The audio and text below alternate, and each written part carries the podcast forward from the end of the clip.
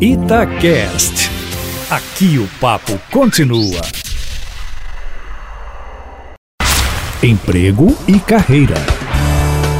Jaqueline Rezende, o Antônio diz que mentiu um pouquinho para conseguir a vaga e hoje é tido como melhor funcionário da empresa.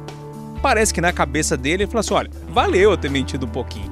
Mas a pergunta é, Jaqueline, até que ponto uh, a gente pode contar uma mentirinha assim na hora da entrevista de emprego? Bom dia para você. Bom dia, Júnior. Bom dia, ouvintes. Olha só, Antônio e demais ouvintes.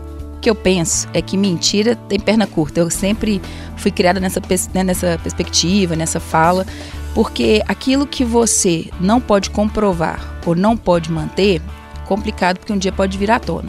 Então, às vezes, você pode contar uma experiência, você pode falar alguma coisa que você entende, desde que você possa realmente executar, que você possa comprovar e que você não vá passar vergonha depois. Porque papel aceita tudo, fala aceita tudo, mas é no dia a dia que nós conseguimos comprovar. Se ele hoje é tido como melhor funcionário, acredito que essa pequena mentirinha dele não deve ter tido né, nenhum, nenhum problema no decorrer da atuação. Mas fica a dica: cuidado para não mentir no currículo, cuidado para não mentir na entrevista, porque isso pode queimar a sua imagem no mercado para sempre. Hoje a gente tem um meio de comunicação muito fácil, muito claro, muito aberto, tanto entre as empresas como nas redes sociais. Então, qualquer coisa que você faça que te deslize pode levar sua carreira buraco abaixo. Jaqueline, o pessoal te encontra lá no seu Instagram? Sim, no Instagram Jaque Rezende e no site cias.com.br.